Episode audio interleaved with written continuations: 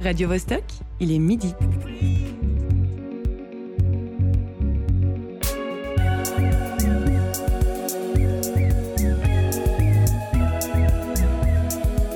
Midi bascule.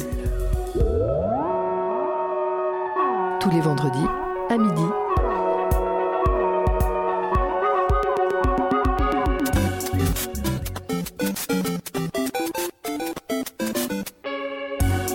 Si vous nous entendez, c'est qu'il est 18h à l'Universiade Sport Center de Shenzhen, 13h au Vélodrome Olympique d'Athènes et midi dans le studio radio du Théâtre Forum Mérin.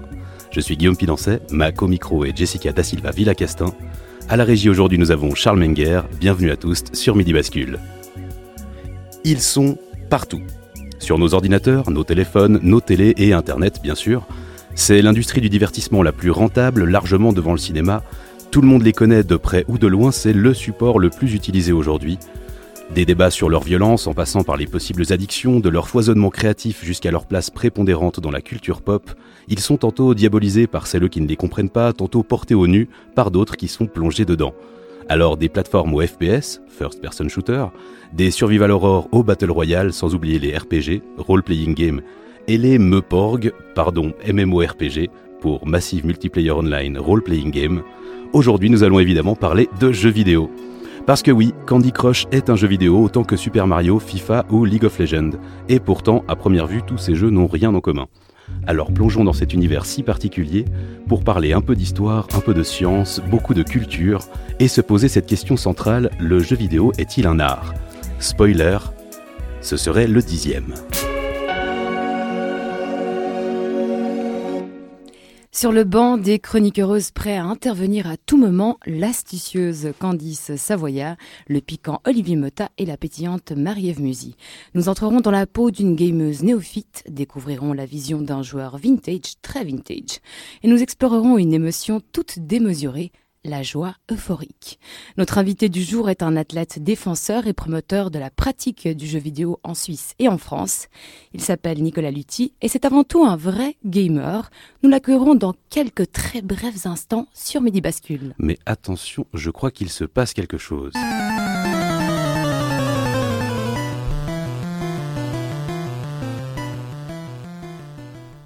C'est un proactif dans le milieu associatif, selon ses dires, et c'est bien vrai, car c'est là, dans l'associatif, pendant et après ses études universitaires en socio-économie, que Nicolas Lutti a façonné son CV de concepteur d'événements culturels et sportifs, avant de devenir Monsieur e-sport. E-sport pour Electronic Sport, le sport électronique, une pratique du jeu en vidéo, du jeu vidéo pardon en streaming qui se professionnalise. Nicolas Lutti a cofondé l'association Geneva eSport en 2014, présidé et orchestré les deux éditions de la Geneva Gaming Convention à Palexpo en 2016 et en 2017. Il a récemment aussi travaillé pour la ville de Paris en tant que responsable e-sport amateur et association e-sportive. Et enfin, depuis cet automne, il est en charge de la stratégie de la nouvelle salle e-sport de Yverdon-les-Bains, Exploria, au cœur du complexe Explore It. Alors ce n'est qu'un aperçu de ton parcours, mais c'est suffisant pour te demander comment et pourquoi un simple joueur, un amateur, décide un jour de prendre en main cette discipline en Suisse. Comment et pourquoi euh, co Comment, euh, un peu par accident, euh, ça rejoint le pourquoi d'ailleurs, c'est en, en, 2014, je, après mes études, j'avais un statut d'indépendant pour organiser des événements culturels et sportifs et j'avais mon, ma, première addiction, c'était l'associatif et le bénévolat pour créer des événements. Et euh, même, même, si les, jeux vidéo ont été pas, mal présents aussi dans cette période-là. Et euh, en 2014, tout simplement, euh, j'ai passionné de jeux vidéo. J'ai mon petit frère qui, suite à un décrochage scolaire, avait du temps à tuer. Il était fan d'un jeu, j'étais fan d'un jeu. On s'est dit, bon, on va créer un événement dessus, sans penser que ça allait être un virage dans ma vie et dans ma carrière. Donc, on a créé un premier événement qui a débouché sur la création d'une première association. Et après, tout s'est accéléré. Euh, l'e-sport se développant euh, très rapidement euh, en Chine, aux US et la, Suisse, il y avait de la place pour faire des choses. Il n'y avait pas grand monde en 2014 qui proposait des choses sur cette thématique-là. Et ça s'est accéléré et depuis, depuis j'ai eu la chance de pouvoir vivre de cette activité. Alors, on parlait juste avant de la salle e-sport de Hiver dans les Bains, la nouvelle Exploria. En quelques mots, ça ressemble à quoi une salle e-sport? Euh, alors, il y en a. Alors, il y a les, gaming centers ou les, euh, les gaming rooms euh, qu'on peut trouver. Il y en a différents. Il y en a qui sont que pour les équipes professionnelles, donc qui sont, parfait, qui sont complètement privatisés et c'est des équipes de joueurs euh, euh, qui vivent de leur activité, qui s'entraînent tout au long de l'année avec leurs coéquipiers dans, dans, ces salles-là. Après, il y en a d'autres qui sont euh, plutôt euh, axés grand public et qui sont euh, un peu une évolution des cybercafés qui ont eu la vie dure après la démocratisation d'Internet et d'avoir tout le monde son ordinateur à la maison. Et donc, du coup, les cybercafés sont devenus des lieux de rencontre et des lieux de, de pratique et d'échange et de compétition.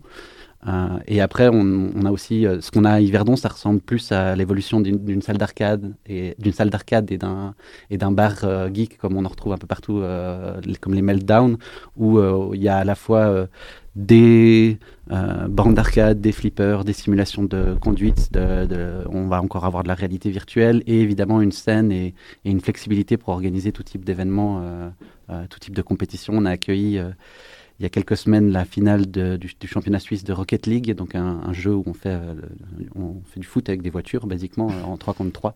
Euh, et, on a pu accueillir 150 personnes pour assister au final, diffusé en français, anglais, allemand, italien sur, sur les internets. Nicolas Lutti, qu'est-ce qui manquait ou qu'est-ce que tu voyais venir dans l'avenir du jeu vidéo lorsque tu l'as découvert adolescent? Alors, ce que j'ai, ce que j'ai pas vu venir, c'est que quand j'étais adolescent, c'était la mode des meuporg. Euh, on a, on avait World of Warcraft et on avait une espèce de tendance, presque une dystopie où euh, les mondes virtuels. Aujourd'hui, on parle beaucoup du métaverse, de la réalité virtuelle. Ça, ça allait être le futur du jeu vidéo. Euh, et il y avait un avec côté, Second Life entre autres. Avec Second Life, bah, avec plein plein d'exemples euh, qu'on qu peut citer. Et euh, à, à, ce moment-là, on pensait que c'était un peu la fin de l'histoire et l'aboutissement du jeu vidéo. Et en fait, ce qu'on a retrouvé depuis 2007 euh, et ça s'est accéléré en 2011, c'est que les mondes virtuels sont complètement euh, sortis de mode et qu'on a d'autres tendances de jeu qui font beaucoup plus appel au lien social, au lien familial euh, qui ont émergé. Euh, les jeux de salon, les Mario Party qui existaient déjà, mais des jeux de ce type-là, euh, des jeux d'arcade et des jeux e-sportifs où, on joue en compétition et où les parties sont courtes. C'est pas des parties infinies euh, euh, comme, comme dans les. On va faire un, tout petit point de vocabulaire, ce fameux Meuporg. En fait, c'est presque une blague. On parle donc de MMORPG euh, pour euh, Massive Multiplayer Online euh, Role Playing Game. Simplement, c'était euh, c'est quelque chose qui est arrivé quand euh, les médias français s'étaient emparés de cette question justement de World of Warcraft et un journaliste qui n'arrivait pas à lire cet acronyme avait prononcé ce fameux Meuporg sans vraiment le comprendre au point que c'est devenu dans la culture populaire et au, au, au niveau du jeu vidéo un, une, une, blague. Un même. Ouais. Voilà, un même. Et pour euh, petit point de, autre point de vocabulaire, on parle de e-sport. Euh, donc le e-sport, c'est du gaming à un endroit professionnel, c'est des tournois, c'est des tournois qui euh, attire du public. Euh, je ne sais plus exactement quels étaient les chiffres, mais c'est assez, assez énorme. Je crois qu'une des, une des finales de League of Legends il y a quelques années avait eu plus de, de public, de viewers que la finale du, du Super Bowl. Alors c'est très difficile de comparer les audiences du sport traditionnel avec les audiences de l'e-sport parce que c'est pas les mêmes médias, euh, c'est pas mesuré de la même façon les audiences télévisuelles et, euh, et, les audiences sur, sur Twitch, donc, euh, qui est la plateforme de diffusion principale euh, utilisée par, euh, les compétitions e-sportives, où, euh, on a chaque ordinateur qui se connecte, qui compte comme euh, un viewer. donc c'est vraiment des façons de mesurer différentes.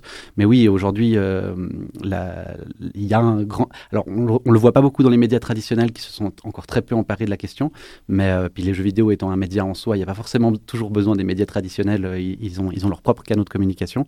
Mais par exemple, tu parlais de la finale de League of Legends, celle qu'on a organisée euh, à Paris quand je travaillais là-bas, eh ben, les 15 000 places de la Corotel Arena ont été vendues en 1 minute 30 et derrière, euh, ça a été des centaines de millions de, viewers euh, et, non pas téléspectateurs sur, sur les différentes plateformes de streaming. Alors tu écris dans, un, dans une bio professionnelle, je cite, hein, je suis intimement persuadé du rôle central que les collectivités ont pour le développement de l'e-sport amateur et d'un environnement sain pour les joueurs de jeux vidéo. Qu'est-ce qu'un environnement sain et qu'est-ce qu'on peut mettre en place concrètement dans cet univers? Alors, euh, si, je vais partir d'abord des, des, athlètes, des, des, sportifs professionnels. Pour eux, euh, ben, ils sont dans l'optimisation de leur performance pour, euh, pour gagner. et, et, du coup, ils sont accompagnés, et c'est des professionnels qui sont accompagnés par un nutritionniste, par un préparateur mental, par un préparateur physique, par un ostéopathe, un physio. Ils, ont chaque matin leur activité physique et après, on peut mesurer que les jours où il y a activité physique, bah, la performance sur le jeu vidéo est, meilleure parce que bah, l'état mental de la personne euh, est important. Donc ces personnes-là, en l'occurrence, grâce, ça, ça, ne veut pas dire qu'il n'y a jamais eu de blessure ou de cas de burn-out ou, comme ça. Il y, en a eu, mais euh, au fur et à mesure que le temps avance, on remarque que c'est dans l'intérêt des joueurs d'avoir euh, un environnement sain et de jouer sainement. Et là, c'est demander ou proposer. On pense à un joueur amateur, par exemple. Alors après, qu'est-ce qui lui garantit de pouvoir être un petit peu suivi Ça, c'était pour les professionnels. Maintenant, pour les amateurs, c'est beaucoup plus compliqué parce que ben, c'est souvent compliqué au sein des familles de gérer le temps de jeu, de gérer les pauses, de gérer le fait. Que, alors, c'est pas, pas lié aux jeux vidéo, mais du coup, tous les à côté. Et souvent, ben, les joueurs amateurs vont pas avoir à, faire un ergonome pour leur dire comment euh, mettre leur chaise et leur bureau et quelle hauteur de bras et quelle distance d'écran et est-ce que je mets des lunettes pour me protéger les yeux. Donc euh, il y a tout un tas de questions autour de la santé du joueur euh, et il y a tout un tas de, blessures qu'on peut avoir pour les joueurs amateurs, de la tendinite jusqu'à d'autres types de blessures. Et, aujourd'hui, euh, un environnement sain, dans ce que j'entendais par les collectivités, c'est surtout un environnement encadré, en fait. C'est venir avec un, apport éducatif et pédagogique. Euh, ça veut dire que comme on peut pratiquer un instrument de musique ou pratiquer un sport, et eh ben que dans chaque quartier, on retrouve euh, des salles de pratique d'e-sport où on puisse mettre un jeune le mercredi après-midi ou le jeudi soir pour aller faire deux heures avec un accompagnant. Et cet accompagnant sera formé sur, toutes ces, sur, sur comment créer ce cadre sain pour le joueur, euh, et comment optimiser en fait les bienfaits du jeu vidéo parce qu'on parle souvent des problèmes liés au jeu vidéo, mais il y a énormément de bienfaits aussi. Et avec un encadrant et avec un accompagnement et avec le lien avec les parents euh, qui est fait, eh ben, on peut vraiment optimiser, optimiser tout ça. Et c'est ce sur quoi on a travaillé à, Paris, mais il y a aussi des organisations en Suisse euh, qui font ça. Par exemple, Noétique qui a une salle à Fribourg de pratique avec des jeunes qui en ont ouvert justement aussi une à Yverdon-les-Bains à, Exploria, là où on a, on a fait la salle, et, qui propose des, camps d'été, des camps d'hiver, des activités extrascolaires pour les jeunes avec ce, cadre. Alors on va en revenir un petit peu plus en avant dans, l'émission à propos de, justement du bien-être et puis de la santé aussi dans le jeu. Une dernière question encore Nicolas Lutti aussi pour qu'on parle un peu de la Suisse. Hein. Aujourd'hui tu es freelance sur des projets innovants en Suisse et à 50% engagé pour reprendre le développement de la Swiss Made Games League. Mhm. Quelle est la particularité du Swiss Made? Alors euh, d'abord, la Swiss Made Games League, c'est un projet qui est un peu fou et qui est assez, unique dans le monde où en fait euh, les, joueurs d'e-sport jouent souvent sur des jeux euh, triple A très populaires créés par euh, les GAFAM ou les BATX, donc internationaux, comme League of Legends, comme Rocket League, comme Super Smash Bros, Fortnite, etc. Et comme dans le cinéma, dans la, production de jeux vidéo, on a aussi une production indépendante. On a des petits studios, on a des amateurs. Et aujourd'hui, alors, les jeux vidéo, les AAA n'ont jamais coûté aussi cher, mais ça n'a jamais été aussi facile pour des gens de se mettre à créer du jeu vidéo parce qu'il y a des tas d'outils de création où même si on ne sait pas coder, eh ben demain, euh, on peut décider de, se lancer dans, dans l'aventure de la création. Et en Suisse, on a à peu près 150 studios et des étudiants en école d'art et des étudiants en école d'informatique et une, euh, une créativité euh, pour créer des jeux suisses qui est assez, qui est assez folle. Il y a plein, plein de, très bons jeux qui sortent en Suisse. Et avec les joueurs euh, d'e-sport euh, traditionnels sur des jeux euh, plus, plus connus, on a décidé de créer en 2018 une ligue sur les jeux suisses, faire de, de l'e-sport du terroir, jouer sur les, essayer de promouvoir les jeux créés localement, de consommer localement du jeu vidéo en dupliquant ce qu'on faisait sur des jeux internationaux, mais sur des jeux indépendants. Et, et du coup, j'ai oublié la question. Est-ce qu'il y a une griffe suisse? Est-ce qu'on a quelque chose de, différent de plus ou...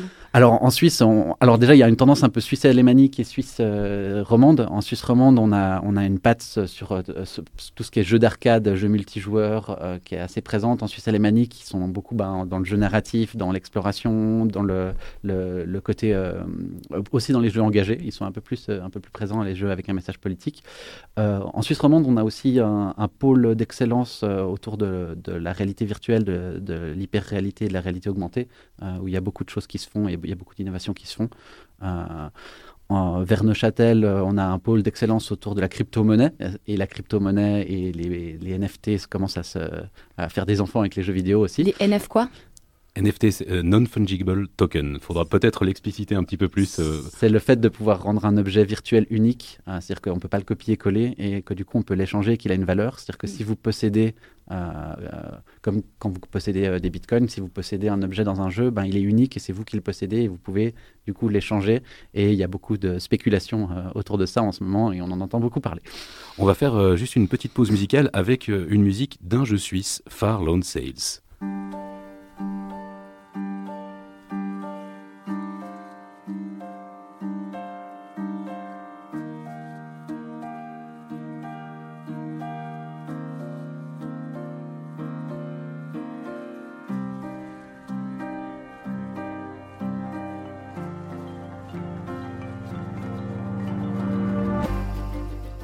C'était Colored Engine de Joel Schorch sur le jeu Far Lone Sail. Elle fait vibrer notre corde sensible. On retrouve Marie-Ève Musy pour sa chronique à émotion double. Aujourd'hui, la joie. Euphorique. Quand j'ai commencé à écrire ce billet, mon humeur était plutôt noire. C'était dimanche et je bossais devant mon ordi. Ma vie sociale en ce moment est un peu anémique, j'ai du mal à gérer le rush de décembre. J'enviais le couple qui profitait de sa grasse matinée coquine dans l'appartement voisin. Je pensais à des randonnées sans fin en pleine nature. J'imaginais les adeptes de spa se faire masser aux huiles essentielles ou cette bande de potes qui brunchaient bruyamment pendant que moi, je surfais sur des sites d'assurance maladie. Quand on tape euphorie sur le net, c'est là qu'on arrive. Parce que ces aimables compagnies se soucient de notre santé, si, si, si, non. Elles promeuvent la joie, certes, de façon contenue surtout. Elles nous mettent en garde. Une extase prolongée peut être signe de démence psychiatrique. Non, ça m'a saoulé. Qu'on associe une émotion naturelle et heureuse à un état pathologique, merde Plus personne ne va oser le bonheur. Franchement, il y, a assez de sujets d'inquiétude comme ça sans qu'on nous flingue nos rares moments de bien-être. Attention, il faut pas que ça se prolonge trop. Attention, la chute sera douloureuse. Tu m'étonnes que la dépression soit la maladie psychique numéro un en Suisse. L'autre jour, ma page d'accueil Instagram affichait le post 9 signes qui montrent que vous êtes dépressive. Je sais pas comment je dois le prendre. Merci les algorithmes. Bref, je pestais sur mon clavier avec pour seule compagnie ma bougie de l'avant qui se consomme si lentement qu'elle est encore sur le 2 décembre. Quand soudain, les copains, j'utilise pas l'inclusif ici qui bousillerait la rime, mais on l'imagine, après plus d'une heure à surfer, je découvre l'ASMR, une technique de relaxation qui a pour but de créer une douce euphorie. Je connaissais pas. Alors, au hasard, je démarre une vidéo. L'écran est noir et dans mon oreille arrive une voix de femme qui chuchote. Pamplemousse. J'espère que tu vas bien. La sensation que tu ressens part de ta tête et descend le long de ta colonne vertébrale. Après, je suis tombée sur des bruits de papier à bulles qu'on explose entre ses doigts. Dans une autre vidéo, un homme tapote un ananas pendant une heure. J'étais fascinée. Les esprits coquins, je vous arrête. Les orgasmes provoqués par ces vidéos sont essentiellement cérébraux. L'acronyme ASMR signifie réponse automatique des méridiens sensoriels. Apparemment, les images qu'on voit ou les sons qu'on écoute sont des déclencheurs de bien-être. Pas tous les cerveaux ne sont sensibles à ces stimuli, hein, chacun ses manques. Le mien est réceptif. Une sensation de puissante allégresse s'est manifestée. Grosse, grosse amélioration de mon dimanche. Sans alcool ni drogue, j'avais la dopamine et les endorphines. J'étais tellement euphorique, j'ai fait deux lessives d'affilée avec autant d'enthousiasme que si c'était le premier jour de l'été. Ensuite, j'ai passé un moment à chercher mon son, celui qui me met en transe. Et je crois que j'ai trouvé. Oui, c'est ça. Est-ce que vous reconnaissez? Non, pas vraiment. Allez, on cherche dans ses souvenirs. Bon, Guillaume n'a pas trouvé. Si vous pensez non plus, si vous pensez savoir ce que c'est, on attend vos réponses sur les réseaux sociaux. Bonne chance. D'ici là, je vous souhaite un très joyeux week-end. Merci Marie-Ève, effectivement, je, ça, ça, met en joie, ça met en joie. Euh, Nicolas Lutti, moi, j'aimerais, reprendre un tout petit peu et, désamorcer peut-être quelques questions qui fâchent. Euh, quand on parle de jeux vidéo et qu'on n'y connaît rien, on arrive tout de suite sur euh, quid de la violence? L'immense, majorité des jeux sont des jeux de guerre. Quid de l'isolement ou de l'addiction chez les jeunes? Euh, et peut-être ensuite arriver sur euh, justement euh, ces bienfaits dont tu parlais.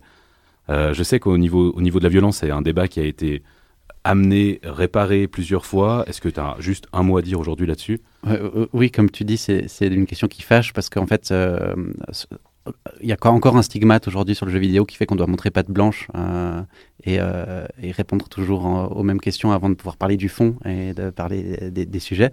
Mais je ne t'en veux pas, Guillaume. Euh, du point de vue de la violence, il y a eu. Euh, bah, alors là, on peut que, se, se, se, raccrocher à toute la recherche qu'il y a eu, parce que ben, c'est quand même une question qui date des années 80 et la, la recherche n'a pas manqué là-dessus. Euh, et euh, elle est traitée comme la violence dans les médias de façon générale, avec une nuance qui fait que qu'on est, on peut être acteur hein, de cette violence à travers justement euh, la narration qui parfois nous place euh, au centre de l'action euh, dans le jeu vidéo. Aujourd'hui, il n'y a pas de lien avéré entre la pratique du jeu vidéo et, et le fait d'avoir des comportements violents. Il y a de la, du lien avec la nervosité, mais comme on pourrait après avoir après une partie de, de, de, de poker endiablé ou, ou un match de baby-foot, ben, on peut être nerveux et ça, ça, ça, ça peut se retrouver, mais c'est toujours du court terme juste, après, juste après la pratique. par contre, il y a une corrélation qui est, qui est assez facile à faire et qui explique pourquoi ce thème revient régulièrement, c'est que comme 80% de la population joue et que les gens qui pourraient avoir une appétence à la violence vont s'orienter vers des jeux de guerre, bah forcément, après chaque attentat, on va nous dire il jouait à tel jeu, euh, ce qui permet de mettre la faute sur un coupable tout désigné. Euh, pour la question de l'addiction, pareil, euh, d'ailleurs, on n'utilise plus le terme addiction médicalement, on parle de surinvestissement dans le jeu vidéo. La, plupart des, psychologues ou psychiatres en, Suisse, et je recommanderais notamment les travaux de Niels Weber à ce sujet en Suisse, montrent qu'il y a de quoi en faire. Euh, enfin, faut pas s'inquiéter. Quand, quand, on parle d'addiction, ce sera vraiment pour un joueur adulte euh, qui euh, n'aura pas décroché naturellement à partir d'un certain moment. Pour les jeunes, on a du surinvestissement qui peut parfois nuire à des relations sociales, qui peuvent parfois nuire à la scolarité et qui sont souvent un symptôme et pas une cause. C'est-à-dire que quand les choses vont mal dans la vie, à l'école ou dans la famille, eh ben, le jeu vidéo peut servir de refuge. Le jeu vidéo peut servir d'exutoire aussi de certaines émotions. Et, et à ce niveau-là, on va de nouveau blâmer euh, le jeu pour, euh, pour, alors qu'il est une cause qu'un symptôme et qu'il faut chercher les problèmes ailleurs. Aujourd'hui, c'est chouette parce que justement, certains psychologues et psychiatres vont utiliser le jeu vidéo non pas euh, comme une cause et quelque chose à arrêter ou interdire, mais comme un outil pour rentrer en dialogue avec les jeunes.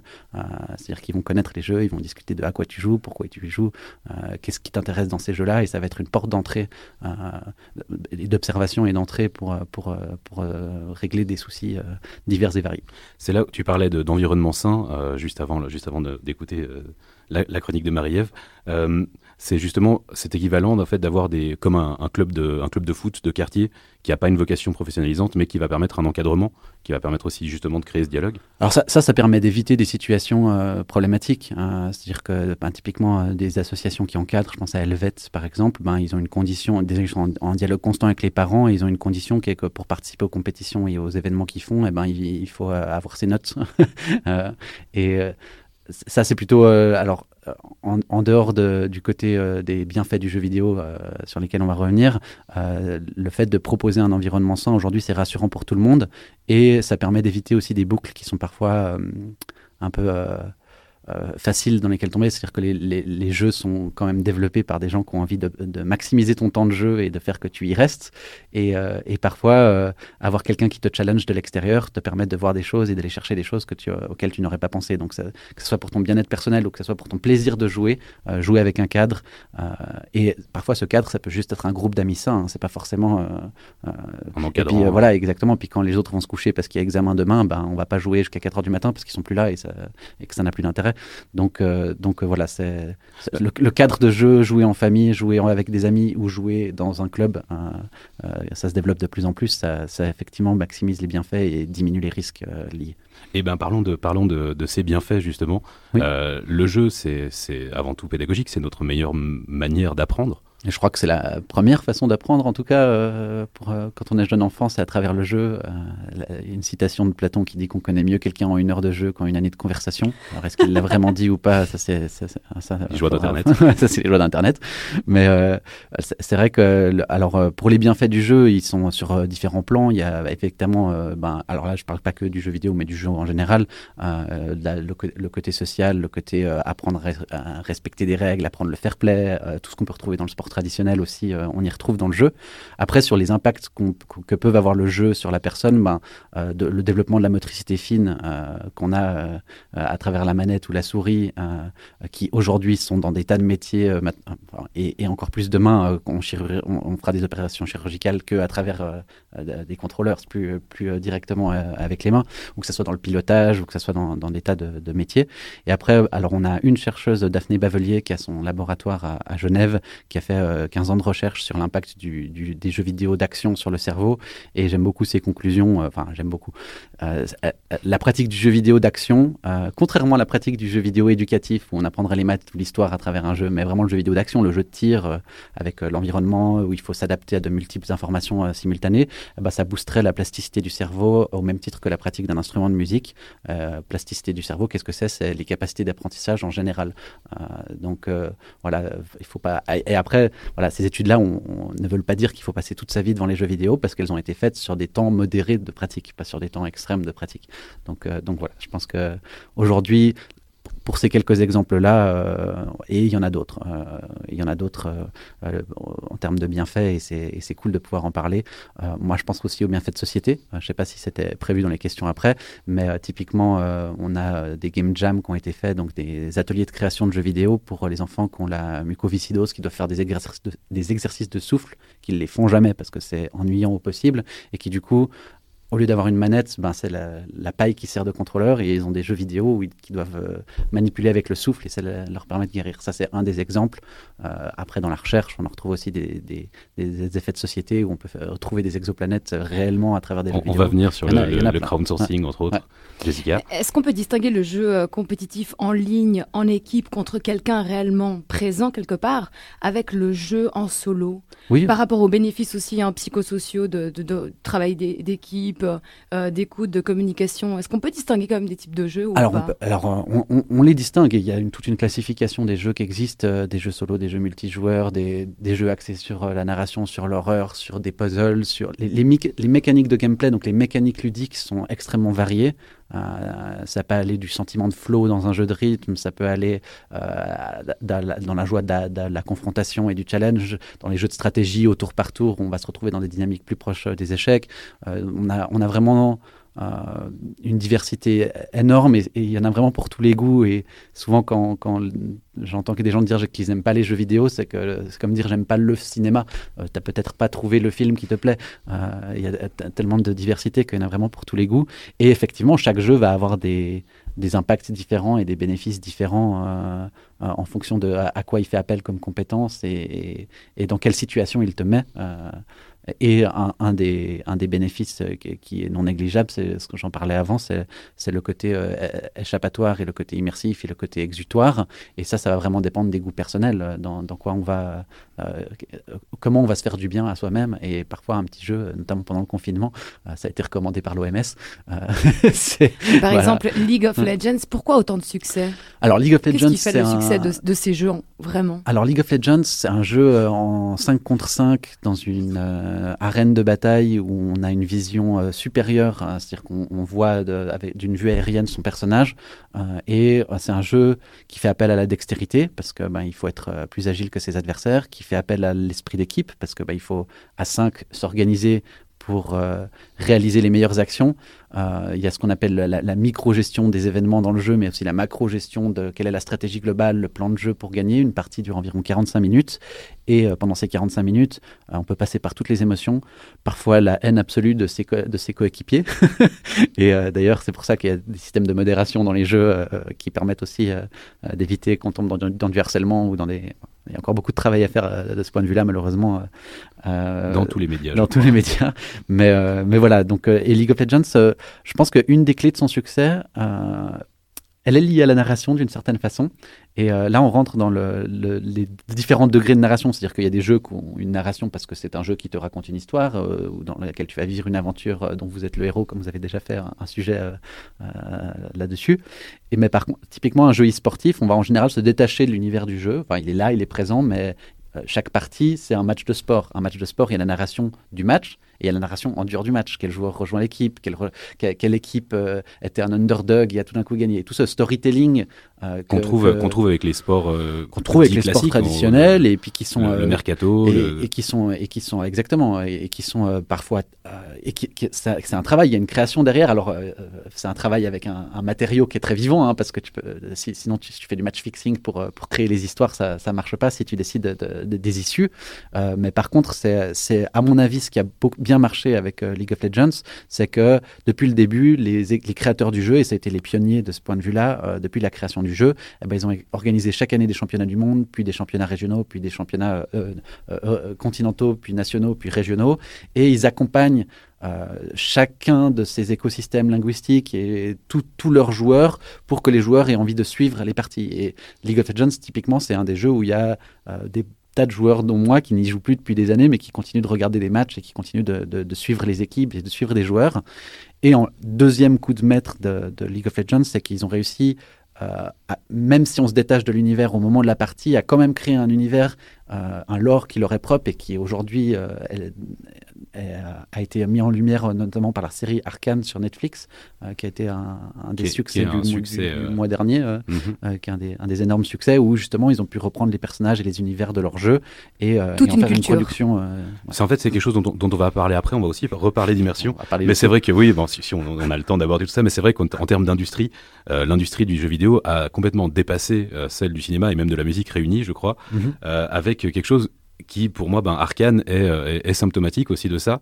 C'est que pendant longtemps, les jeux vidéo étaient inspirés d'univers, de, de, romans ou de, mm, ou de, cinéma. Euh, on, en a parlé hors antenne, la, la, multitude de jeux Harry Potter. Et, aujourd'hui, c'est plutôt l'inverse. Voilà, Star Wars, exactement. Et, aujourd'hui, c'est plutôt des univers de jeux vidéo dont, dont sont tirés euh, des, bah, des films ou des séries comme Arkane. Oui, alors euh, je pense, je pense pas que c'est l'inverse. Je pense que le phénomène inverse s'est accéléré, mais qu'on continuera d'avoir des jeux inspirés d'univers très forts euh, qui existent dans la pop culture ou qui existent. Euh, donc, je pense vraiment qu'il y a un échange entre les différents médias qui est extrêmement présent et qui permet cette espèce de transversalité entre, entre différents médias qui fait qu'on va retrouver des, clins d'œil et des personnages de la pop culture qui se retrouvent dans des jeux et vice versa dans les films, des personnages de jeux. Et, cette transition-là, elle se fait pas qu'avec le jeu, jeux vidéo, elle se fait aussi avec la musique, elle se fait aussi avec, euh, avec d'autres formes d'art euh, euh, bien connues. Et, je pense qu'on a, il y a une ébullition de la création autour de ça et, et, ça vient renforcer la, le statut du jeu vidéo comme un art à, à mes yeux. On se retrouve juste après un petit morceau pour parler d'immersion et de narration.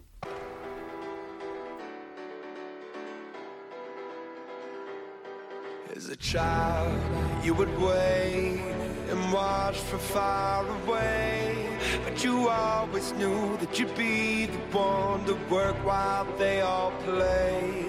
And you, you'd lay awake at night. Imagine Dragons Warriors, un morceau de League of Legends. Nicolas, tu avais une, histoire à raconter sur ce morceau. Oui, une histoire. Euh, alors, c'est un morceau qui a été commandité pour. Euh, c'est le, thème des championnats du monde de League of Legends de 2014. Et le premier événement e-sport qu'on a fait à Genève pour créer l'association, c'était la fan zone, euh, parce que le tournoi avait lieu en Corée. Et du coup, on a fait une fan zone à Genève pour, pour pouvoir suivre. Et donc, ce morceau a été joué par le groupe Imagine Dragons avec 150 musiciens, un orchestre symphonique en cérémonie d'ouverture, comme pour tous les grands événements sportifs. Et nous, on a vécu ça à 7 heures du matin avec le décalage horaire à la Dacha à Genève, euh, avec une trentaine de jeunes. Euh, euh, et après, avec ces jeunes, on a créé l'association. Et donc, du coup, j'ai un lien émotionnel avec ce, morceau. et j'aime bien ce que fait Imagine Dragons en général. Donc voilà. On sent l'émotion. On sent aussi l'émotion euh, sur, les, sur les joues et dans les yeux de Candice, qui va peut-être aussi me convaincre hein, de débuter une carrière de gameuse. Elle s'est abîmée les yeux devant la PS4 pour jouer à Detroit Become Human, jeu vidéo franco-américain développé par Quantic Dream et paru en 2018. Alors, Candice, c'était comment cette expérience de gameuse? Oui, je sais. Vous vous demandez ce que je fais ici, dans une émission qui parle de jeux vidéo. Eh bien, moi aussi. Depuis que j'ai arrêté de jouer aux Sims, pratique qui m'a permis de développer une passion pour l'architecture d'intérieur et de comprendre qu'il fallait beaucoup d'argent pour construire une maison, il ne s'est pas passé grand-chose entre moi et les jeux vidéo. À part un détour par GTA 3 où je passais mon temps à faire les missions de taxi, pratique qui ne m'a pas permis de développer une passion pour Uber. Et puis Guillaume m'a proposé de jouer à un jeu pour une chronique. Déjà, j'ai dû faire le tour de mes contacts pour trouver une PS4. Parce que bien sûr, la 3 ou la 5, ça n'aurait pas marché. Et on parle de monde moderne. Ensuite, il a fallu créer un compte PlayStation pour pouvoir jouer. Trois semaines plus tard, donc, je commence à jouer à Detroit Become Human. 15 août 2038, 20h29. Je suis un androïde qui joue avec une pièce de monnaie dans un ascenseur. Je débarque dans un appart de riche pour faire la médiation lors d'une prise d'otage d'enfants. Ambiance. La couleur est annoncée, un gris sombre et pluvieux qui ne donne pas du tout envie d'être là. Ça va être long. Guillaume m'avait vendu 8 heures de jeu, je ne suis pas allé au bout, mais je pense que c'est bien plus. Ok, ok. euh, Et si on revenait à l'histoire du jeu? Donc on est à Détroit, comme son nom l'indique, en 2038. Les androïdes à forme humaine sont un peu partout. Dans les maisons, où ils sont les serviteurs, dans les transports, où ils ont leur propre place à respecter, en mode ségrégation, et dans des magasins où ils sont vendus moyennant 8000 dollars. L'histoire fonctionne par chapitre. On entre tour à tour dans la peau de Connor, Kara et Marcus, tous les trois androïdes. Et le jeu nous laisse des choix. Ça peut être des choix très simples, comme faire la vaisselle ou faire la lessive, ou des choix plus complexes, comme sauver quelqu'un ou le tuer. Il y a aussi des choix plus subtils, comme lire Shakespeare ou Platon. En fonction des choix qu'on fait, l'histoire prend un chemin différent et on se retrouve vite avec pas mal de possibilités. Et alors, tu étais contente de tes choix? Plutôt oui.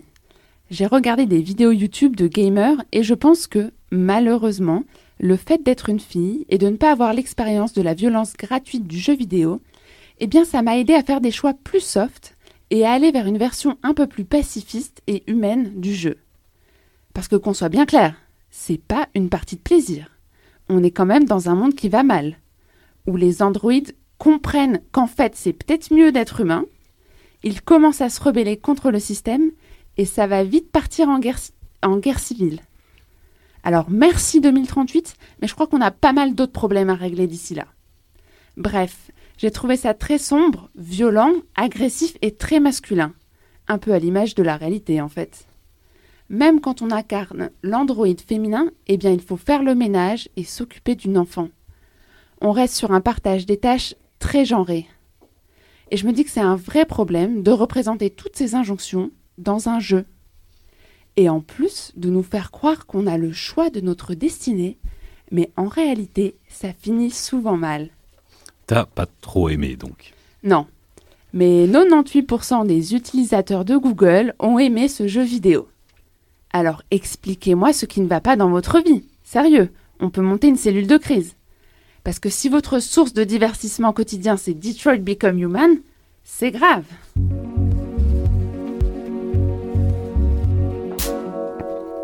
Merci Candice pour, euh, pour ce, partage de ton expérience.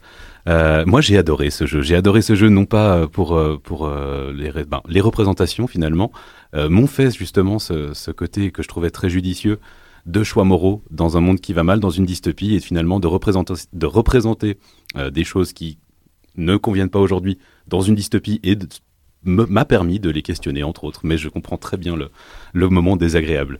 Nicolas Lutti, euh, Candice euh, l'a dit, hein, j'ai trouvé ça très sombre, violent, agressif, très masculin. Euh, je cite encore, on reste sur un partage des tâches très genrées. Est-ce que c'est quelque chose qu'on retrouve quand même encore dans beaucoup de jeux vidéo ou est-ce que c'est particulier vraiment? Alors, je pense que là, on, on est sur un choix d'une direction artistique, comme de- on pourrait l'avoir dans Black Mirror, euh, qui- qu'ils ont choisi de raconter cette histoire dystopique, et qu'on pourrait faire la critique à, à l'industrie du jeu vidéo de pr- présenter beaucoup d'univers dystopiques au lieu de présenter des futurs souhaitables. euh, et les médias le font aussi très bien d'ailleurs, de manière générale. Quoi. On a plutôt tendance à paniquer sur le futur que et que c'est plus vendeur. Euh, après, je- de ce point de vue-là, euh, comme je parlais de la diversité des jeux, euh, je ne doute pas que Candice, c'est ça. Euh, si, si- euh, elle est guidée dans ses envies et ses choix, trouvera euh, chaussure à son pied euh, dans, dans tout ce qui se fait dans le jeu vidéo et, et, ne- et notamment euh, quelque chose qui fera appel à, à- et qui, le, qui pourra lui évoquer le plaisir de jouer. Mais euh, comme euh, je, je n'ai pas joué à ce jeu-là, donc je ne vais pas pouvoir me prononcer sur ce jeu-là en particulier, mais j'ai aussi eu des jeux que je n'ai pas aimés, hein, vous rassurez-vous. Et, et, et beaucoup trop, malheureusement, parfois. euh, il y a plus de 40 jeux vidéo qui sortent par semaine et mon travail implique quand même de faire une veille de, de, de, ce qui sort et je, je n'ai pas goût à, tous les jeux et notamment les jeux d'horreur. Typiquement, moi, c'est quelque chose que je peux pas. les films d'horreur, pareil, hein, on va dire, mais les jeux d'horreur, mon cœur ne tient pas. Voilà. À ce propos, j'ai un petit extrait de, un petit extrait euh, de, de l'émission qu'on avait fait sur euh, le récit immersif et euh, les escape rooms en l'occurrence. Je trouve que dans ce monde où on peut pas faire un pas ou regarder une moitié d'écran sans qu'on nous promette la fonte des glaces, le réchauffement atmosphérique, les feux de forêt, la lutte des classes, la lutte des genres et, et la mort et la maladie, euh, je suis pas complètement contre avoir deux trois endroits où il s'agit d'aller trouver un trésor pirate ou de libérer une princesse.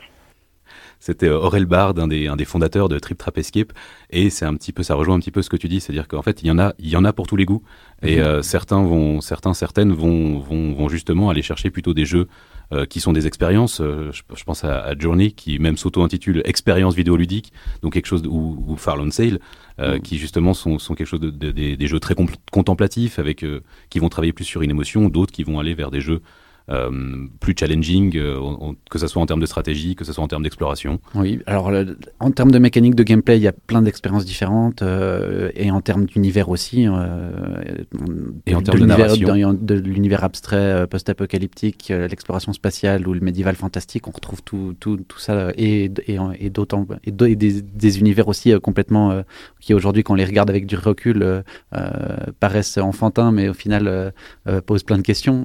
par contre, je, pour rebondir à ta question sur le, sur le, le genre dans le jeu vidéo, c'est aussi un, sujet qui est largement traité. Et effectivement, ben, le sauver la princesse, euh, c'est quelque chose qui revient, que la possibilité d'incarner un personnage féminin fort. Euh, euh, ben, on l'a eu avec Tomb Raider, on a eu avec certains jeux qui ont amené ça, mais aujourd'hui c'est encore on va avoir des jeux qui vont avoir vraiment une posture militante sur ces questions-là, euh, et puis qui du coup parfois vont avoir un, retour de bâton euh, d'une communauté qui sera pas forcément euh, tolérante et qui vont dire ah, vous êtes des woke ou j'en sais rien. donc on a, mais voilà, c'est un média comme les autres et il y a des messages qui passent et, et, évidemment que les représentations de genre au niveau de la narration du jeu, au niveau de la possibilité d'incarner une joueuse, et au niveau des pratiques et des rôles, et dans l'e-sport, euh, on retrouve par exemple typiquement, euh, il y a dans, les jeux multijoueurs, il y a des rôles de soutien, que ça va être un, soignant, un healer, euh, comme on peut dire, ou un rôle de, support qui va plutôt, où les filles vont être malheureusement redirigées par leurs collègues masculins sur ce genre de rôle, tandis qu'eux, ils feront les, les attaquants, les, gros personnages musclés et agressifs, alors que ça n'a pas forcément, dans un univers virtuel, besoin d'être ainsi. Nous allons probablement aborder cette question dans le cadre aussi de, des artisans de jeux vidéo dans une émission prochaine. Je pense que ça, ça te donne envie d'en parler un petit peu. Alors attention, Nicolas Lutti, Guillaume Pidancet, que se passe-t-il quand des enfants de 10 à 12 ans créent le podcast de leurs rêves? Lucie, César, Zéine et Amazir ont décidé de parler du jeu vidéo Fortnite. Attention, ils ont choisi une narration toute particulière pour en parler, hein, une fiction avec des bruitages de bouche. Si vous n'êtes pas un gamer, c'est le moment de faire votre plein de culture générale contemporaine. Kids Boss, c'est un podcast réalisé dans le cadre des ateliers pour enfants donnés au théâtre Forum Une prochaine session aura lieu pendant les vacances de février. On découvre ensemble un extrait de ce podcast que vous pouvez retrouver sur notre plateforme radiobascule.ch. Connaissez-vous Fortnite? Fortnite? Aucune idée, je sais pas en quoi consiste le jeu. Non, je connais pas. Alors euh, non, je ne connais pas Fortnite. Qui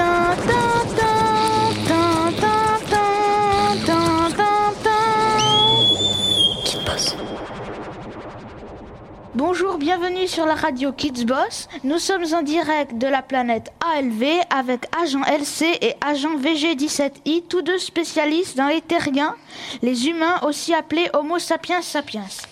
Pouvez-vous nous dire d'où vient l'enregistrement que nous allons écouter? Oui, Captain Spock. Nous avons trouvé cet enregistrement sur la planète Terre lors de notre dernière mission de reconnaissance. Et quelle est la nature de cet enregistrement, agent LC Ce n'est pas très clair, Captain Spock, mais on peut distinguer des bruits et un dialogue.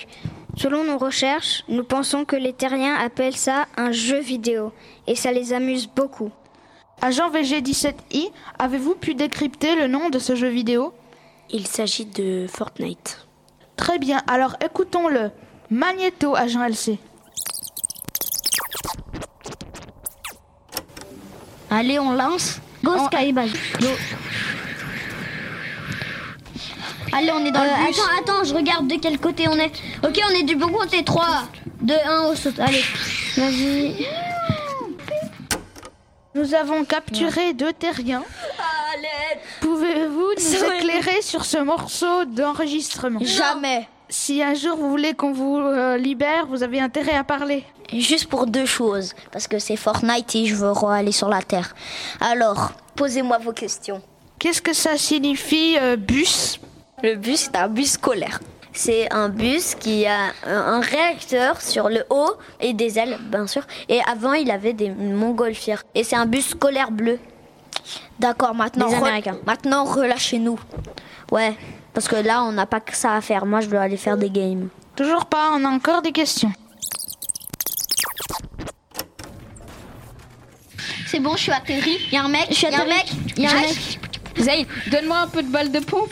D'accord, d'accord. J'en ai une 10, balle. tiens. Les gens merci. qui veulent une Scar Marvel. Passe. D'accord, tiens. Euh, allez, vous venez m'aider ou pas Ok, Oui, oui, allez, vas-y, vas-y. Je le suis à la grenade. Bon, maintenant c'est bon. Maintenant c'est bon. On va, on va prendre les matériaux. Bon, allez, vas-y, go, matériaux avec la pioche. Allez. D'accord. Ok. Euh, qui prend le bois? Bah, vas-y. Euh, moi, je prends tout. Mais je prends tout. Ok, ok, vas-y. Ok, j'ai tout euh, le build. On commence la skybase. Attends, attends, on attend la 99 zone. de bois Attendez, 99 les gars, de- on, on campe pendant que la zone elle arrive. J'ai trouvé des munitions.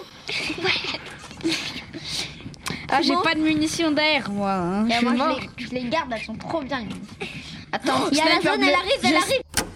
Qu'est-ce qui se passe là exactement? Qu'est-ce qui se passe? Je vous le dirai si vous détacherez mes monettes. Alors, ces personnes qui jouent à Fortnite sont en train de faire une skybase. Qu'est-ce que c'est qu'une skybase? Bon, alors euh, je vous dis ce qu'est une skybase. En fait, une skybase, le but c'est de builder. Le build, c'est du matériau, on le casse avec la pioche. La pioche est une arme collecte d'outils que tu as dès le début de la partie, qui est très très très très très très très très nul, mais quand même. Du coup, après nous, on a buildé plein d'escaliers pour aller super haut et après on campe là-haut et jusqu'à qu'il y ait tout le monde qui meurt à cause de la zone parce que la zone elle met des dégâts. Ok, alors continuons la lecture de l'enregistrement. Merci les Kids Boss. C'était un podcast réalisé dans le cadre des ateliers pour enfants donnés au Théâtre Fort-Mérin. Et puis Olivier Emota s'est installé, place au vintage donc, si j'en crois le titre de sa chronique, Jeux vidéo, les boomers touchent le puck. Alors, dans ce nouvel épisode de la série L'amour, c'est trois petits points, tu vas nous parler d'antiquité, vidéoludique ou de gamers à poil gris. Un peu des deux, perfide Jessica.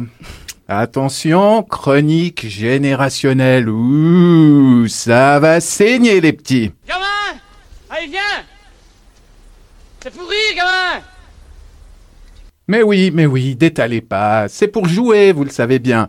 J'aime jouer, moi, et j'aime aussi les jeux vidéo. D'ailleurs, mes gosses ne s'y trompent pas. Ils sont, comme bien des jeunes et des moins jeunes, accrochés à leur console et leur smartphone, comme une moule antivax à son gourou de rocher complotiste. C'est une vraie dépendance, hein, euh, riez pas.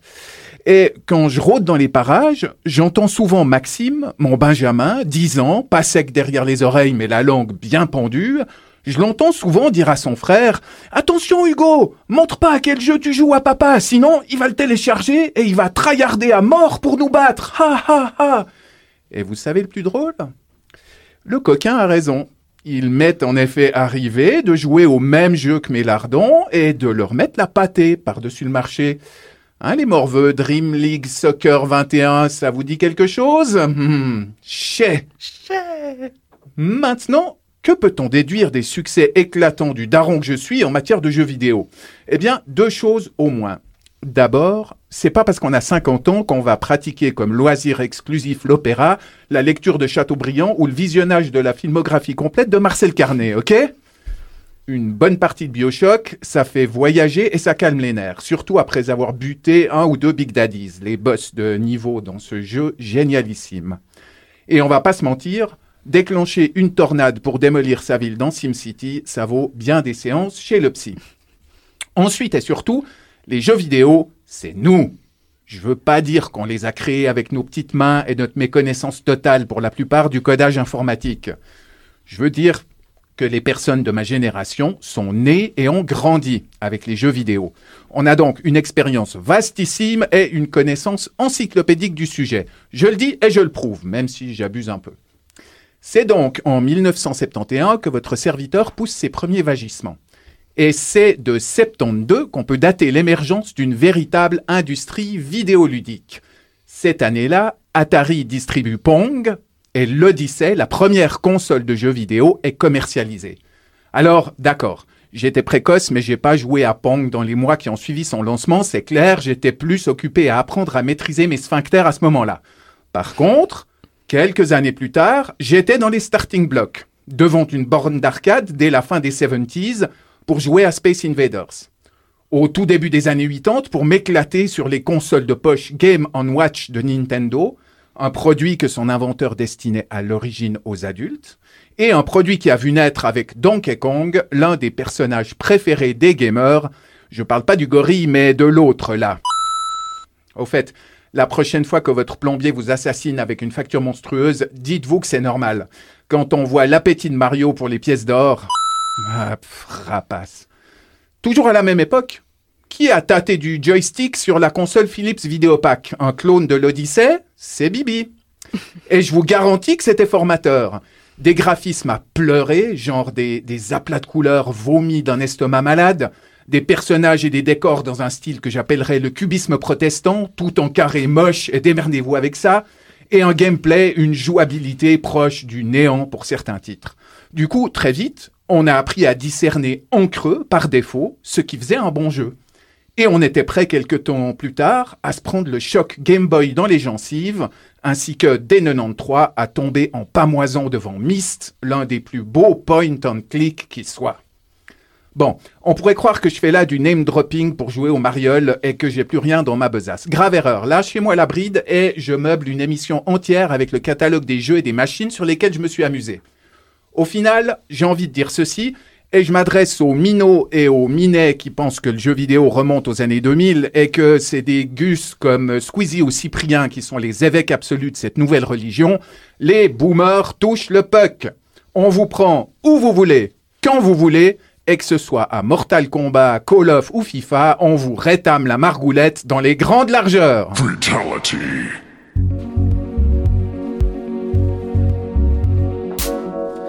Merci Olivier. Eh ben écoute, je pense que tu vas pouvoir rester pour euh, ce qui se prépare. On avait, on arrive à la fin de cette émission. J'avais envie encore de parler de crowdsourcing. On en parlera une autre fois. Avant de se quitter, Nicole Lutti, on a préparé un petit quiz parce que bon, euh, bah, Olivier se, vient de se présenter comme un expert.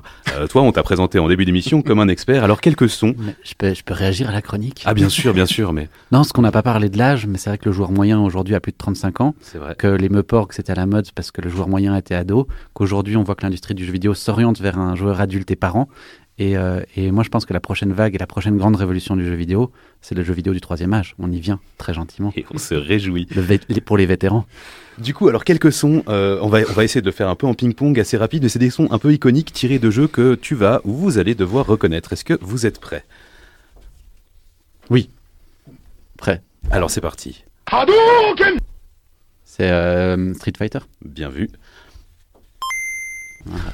Je lui laisse là. Voilà, bon, celui-là, on l'a- on l'a eu, donc c'est Mario. Et, et non, c'est pas le même son qu'avant. C'est la- c'est l'allumage de la Game Boy. C'est l'allumage de la Game Boy. Exactement. voilà. Mortal Kombat. Voilà. Ça c'est Among Us? Non. Non? Mais ils l'ont repris dans Among Us. Ils l'ont hein. clairement repris dans Among Us. Ah, mais c'est Splinter Cell. Metal Gear Solid. Metal Gear Solid, ouais. Effectivement.